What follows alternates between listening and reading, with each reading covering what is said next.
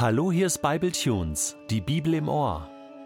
Der heutige Bible Tune steht in 2. Samuel 6, die Verse 11 bis 23 und wird gelesen aus der Hoffnung für alle.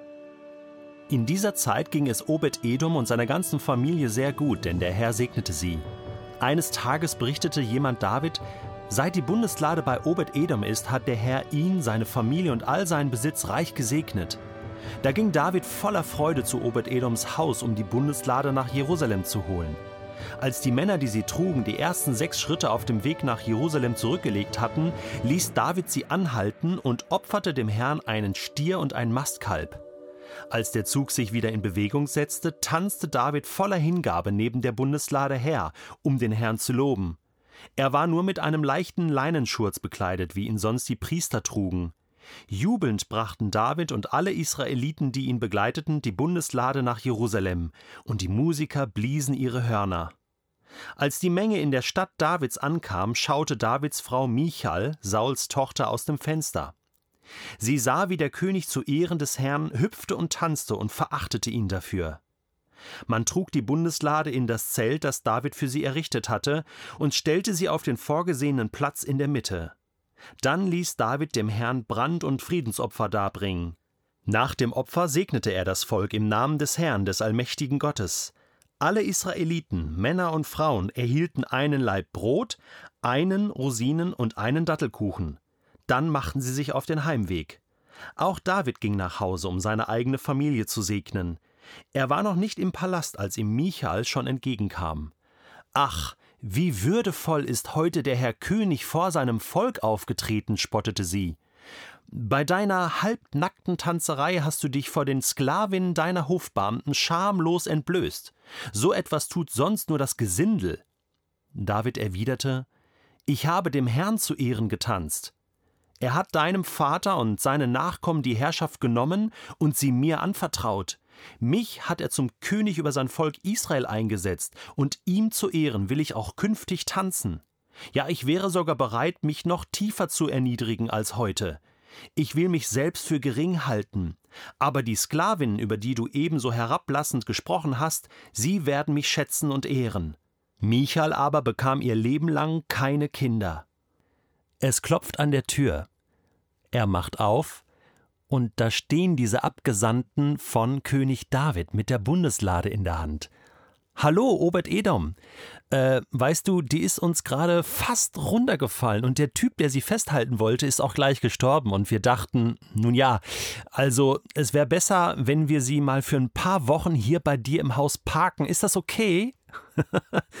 ich weiß nicht, ob Odeb, äh, wie hieß der? Odeb? Nee, Obed Edom so begeistert gewesen ist von dieser Idee, die Bundeslade äh, in seinem Haus abzustellen. Der muss ja jeden Tag Angst gehabt haben, äh, an ihr vorbeizulaufen oder sie auch nur anzuschauen oder sie zu berühren. Keine Ahnung. Ja, aber so ein Teil willst du doch nicht in deinem Haus haben, oder? Tja, auf der anderen Seite lesen wir jetzt hier, dass es sozusagen ein Sechser im Lotto gewesen ist für Obed Edom und seine Familie. Denn es heißt hier, in dieser Zeit ging es Obed Edom und seiner ganzen Familie sehr gut, denn der Herr segnete sie. Gott hat sich bei dieser Familie bedankt dafür, dass sie in ihrem Haus Platz gemacht haben für seine Bundeslade. Und sie wurden beschenkt mit der Gegenwart Gottes. Wie genial ist das? Ja, eines Tages bekommt David das dann mit und er denkt, also, das gibt's ja gar nicht, ja. Äh, diese Bundeslade muss jetzt unbedingt nach Jerusalem, ja, damit Jerusalem gesegnet wird und beschenkt wird mit der Gegenwart des Herrn.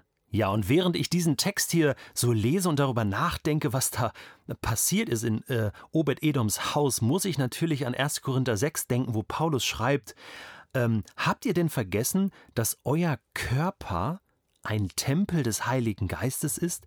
Der Geist, den Gott euch gegeben hat, wohnt in euch und ihr gehört nicht mehr euch selbst. Was ist das für ein Segen, dass Gott tatsächlich in uns Menschen Wohnung nimmt? Das ist ganz genial. Ich möchte dir das einfach so als Gedanken mitgeben. Äh, damals war die Gegenwart Gottes mit der äh, Bundeslade verbunden, aber Gott Gottes Ziel war es schon immer, bei den Menschen, in uns Menschen, in unseren Herzen drin zu wohnen, gegenwärtig zu sein. Was ist das für ein Segen? So, und David flippt jetzt hier völlig aus. Ich meine, das kann man nicht anders in Worte fassen, ja? Er holt das Teil jetzt ab und bringt es nach Jerusalem. Moment, nach sechs Schritten, also eins, zwei, drei, vier, fünf, sechs, stopp! Alle Mann anhalten! Jetzt müssen wir Gott erstmal danken und ein Mastkalb opfern und ein Stier opfern.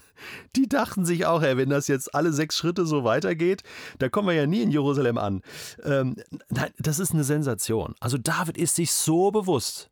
Äh, vielleicht war es auch wirklich, dass sie losgegangen sind und er wirklich losläuft und denkt so, stopp mal eben. Stopp, stopp. Wir, wir, können nicht einfach so loslaufen. Das ist kein ganz normaler äh, Gang nach Jerusalem, die Reise nach Jerusalem, sondern wir wollen Gott die Ehre geben. Und, und er stoppt mittendrin und gibt Gott die Ehre. Gib Gott die Ehre dann, wenn es dran ist, wenn es dir einfällt. Jetzt. Und äh, es gibt keine Umstände, die dich davon abhalten können, Gott anzubeten, ihm die Ehre zu geben, öffentlich. Und das ist so das Thema jetzt bei David. Und das ist so sehr nach dem Herzen Gottes, äh, wie David das tut. So unkonventionell, oder? mitten auf einer Reise. Stopp! Alle mal aussteigen. Jetzt wird erstmal Gott angebetet. So, als wenn du in den Urlaub fahren würdest und du siehst schöne Berge oder so einen schönen See oder irgendwas Tolles äh, äh, siehst du. Fahr rechts ran. Ja, alle aussteigen, knie dich hin, lobe deinen Gott in der Öffentlichkeit. Ähm, auch wenn du im Zug sitzt oder im Bus, warum kannst du nicht mal rufen? Halleluja! Ja, ja ich muss dir ganz ehrlich sagen, wenn ich das hier so lese, wie David dann tanzt, ne, äh, der flippt wirklich aus. Er tanzt und er macht sich auf Deutsch gesagt zum Affen. Ne? Ich meine, zu Michael kommen wir dann gleich noch. Aber das ist ihm völlig egal. Weil er sagt, hey, es geht hier um Gott, es geht nicht um mich. Ich möchte Gott anbeten. Und ich sag mal so, ich beneide David ein bisschen, dass der das so konnte dass der so diesen Mut hatte, das so öffentlich zu machen. Ich bin da anders groß geworden. Ich war als Kind immer ein bisschen schüchtern, heute bin ich das nicht mehr, aber meine Prägung ist schon so, auch meine christliche Prägung. Ähm, ich kam dann erst mit 14 zum Glauben und dann auch in eine Gemeinde und das war so sehr gesetzt. Also da hat man gesessen beim Lobpreis, man hat sich da kaum bewegt. Also außer äh, der Gesangsmuskel äh, wurde da gar nichts bewegt. Ja?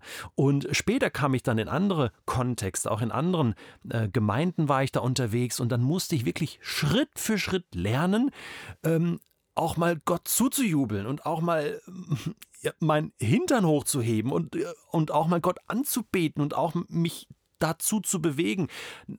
Ja, ich bin vielleicht nicht so ausgeflippt wie David. Das ist auch heute immer noch nicht mein Stil. Ich habe da meinen Stil, aber äh, ich musste da wirklich freier werden und, und erlebe auch in der Art und Weise, wie ich Gott anbeten kann, dann plötzlich etwas Neues. Eine neue Freiheit, wo der Geist des Herrn ist, ist Freiheit. Und, und ich wünsche dir das so. Mir, mir ist es dann manchmal noch so gegangen, wenn ich äh, in manchen Situationen bin und mich bewege, meine Hände erhebe und Gott so zujubel, dass ich manchmal noch erinnert werde an die alten Zeiten und wie so Augen auf mich spüre, oh, wenn jetzt der und der mich sehen würde, ja, wie Michael, der äh, die jetzt ähm, David beobachtet hat und ihn spöttisch angesehen hat und sagt, wie machst du dich zum Affen von den ganzen Leuten? Ähm, so habe ich mich lange Zeit gefühlt, immer so beobachtet, ja, was wird der jetzt sagen, was wird die jetzt denken? Und es hat Zeit gebraucht, mich davon zu lösen lösen, wie falsch ist das? Es muss mich doch nur interessieren, dass Gott mich anschaut und dass Gott im Himmel jubelt und froh ist und dankbar ist für die Art und Weise, wie ich ihn ganz natürlich anbete, oder?